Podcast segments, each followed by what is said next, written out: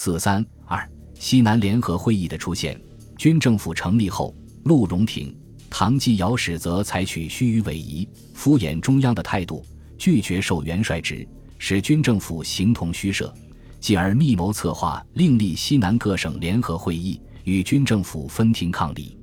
一九一七年十一月四日，李烈钧秉承唐继尧的旨意，发出支点，提出拟组织军事联合会，并设政务委员会。同日，在陆荣廷的策动下，程璧光、唐绍仪、武廷芳等集于海珠，讨论议和及组织西南联合会事宜。会上，唐绍仪认为先恢复武廷芳的总理职务，一切问题较易解决；程璧光则强调指出，今日之事，其亟待进行者，在切实统一机关之建设而已。值得注意的是，在这个会上。谁也不提军政府的存在问题。会后，李烈钧拟定了西南联合会章程草案，征求护法各省意见。七日，陆荣廷致电程璧光，认为大局已有转机，西南联合会议组织可以从缓。所谓大局已有转机，指的是南北议和。他急于与段祺瑞政府妥协，甚至带头宣布停战。在他看来，这时候结合团体。成立西南联合会议容易惹起南北恶感，因此审查现实，无组织会议之必要。此举似可从缓。随后，唐继尧力主在粤成立军事联合会，致电孙中山等，指出愁思在四，非此时不足巩固西南，及其诸公葛力赞同，速派军事代表组织会议。一面连电唐、岑、武三公出任政务委员会。开会地点似以广州为适中，较能使两种会议克日成立。十二日，贵州督军刘显世通电声称，西南联合会议虽陆巡阅时主张从缓，但为现实所不可少。不过因条例与初议不合，唯一修改条件，其对内对外一致进行。十二月三十一日，程璧光、莫荣新将修改后的《中华民国护法各省联合条例》。通电各省，恰好此时北京政府宣布龙继光任两广巡阅使，直接影响着桂系军阀占据两广的地位，打破了陆荣廷妥协求和的幻想。一九一八年一月九日，陆府电呈末表示西南联合条件，即所赞同，即请公决，速行组织为叛。十五日，西南各省护法会议在广州成立。依据该条例第七条规定，举行宣誓式，并推岑春轩为议和总代表，武廷芳为外交总代表，唐绍仪为财政总代表，唐继尧、程璧光、陆荣廷为军事总代表。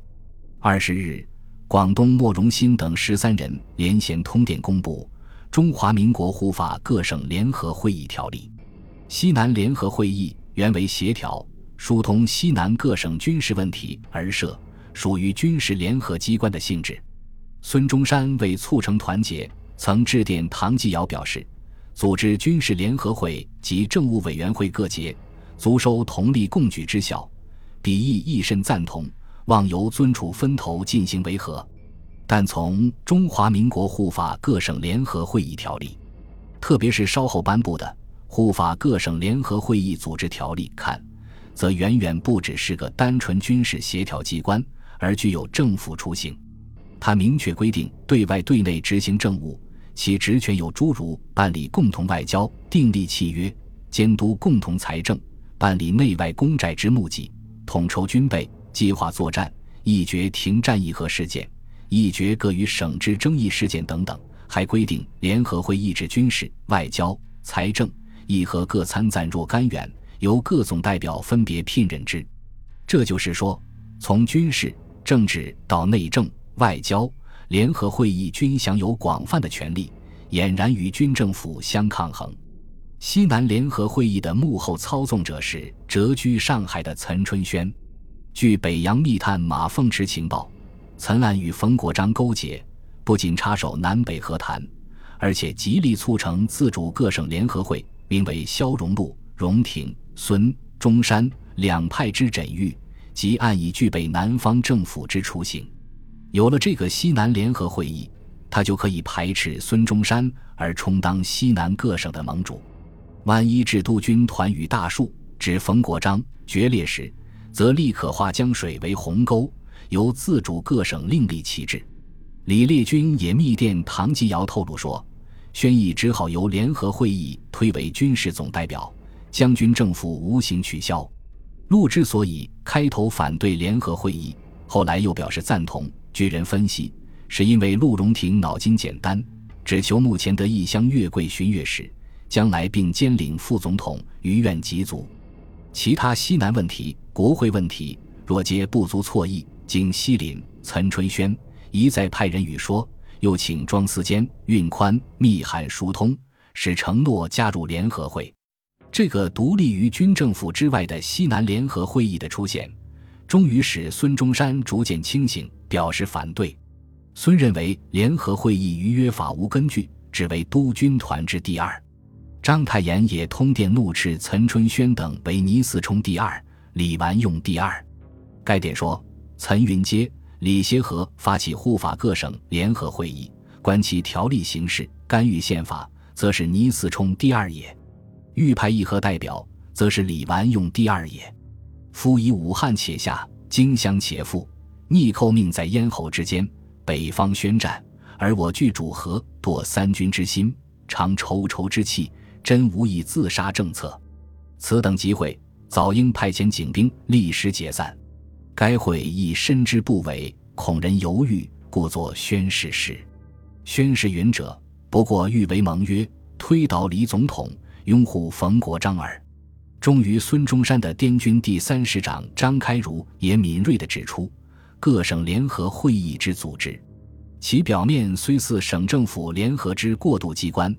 其用意在第一步推翻军政府，第二步推翻旧国会政府。组织名虽为联合会议，其内容实为合议政府。其议事条例实为第二国会。此种四路飞马之会议，如不经国会通过，则为非法会议，与叛都之天津会议有何异义？如经国会通过，则国会曾产生义军政府。试问国人及友邦将何所适从？由于孙、张等的及时揭露，各省代表、非常国会以及各界有识之士的一致反对，加上武廷芳、程璧光拒不受职，西南联合会议终于流产了。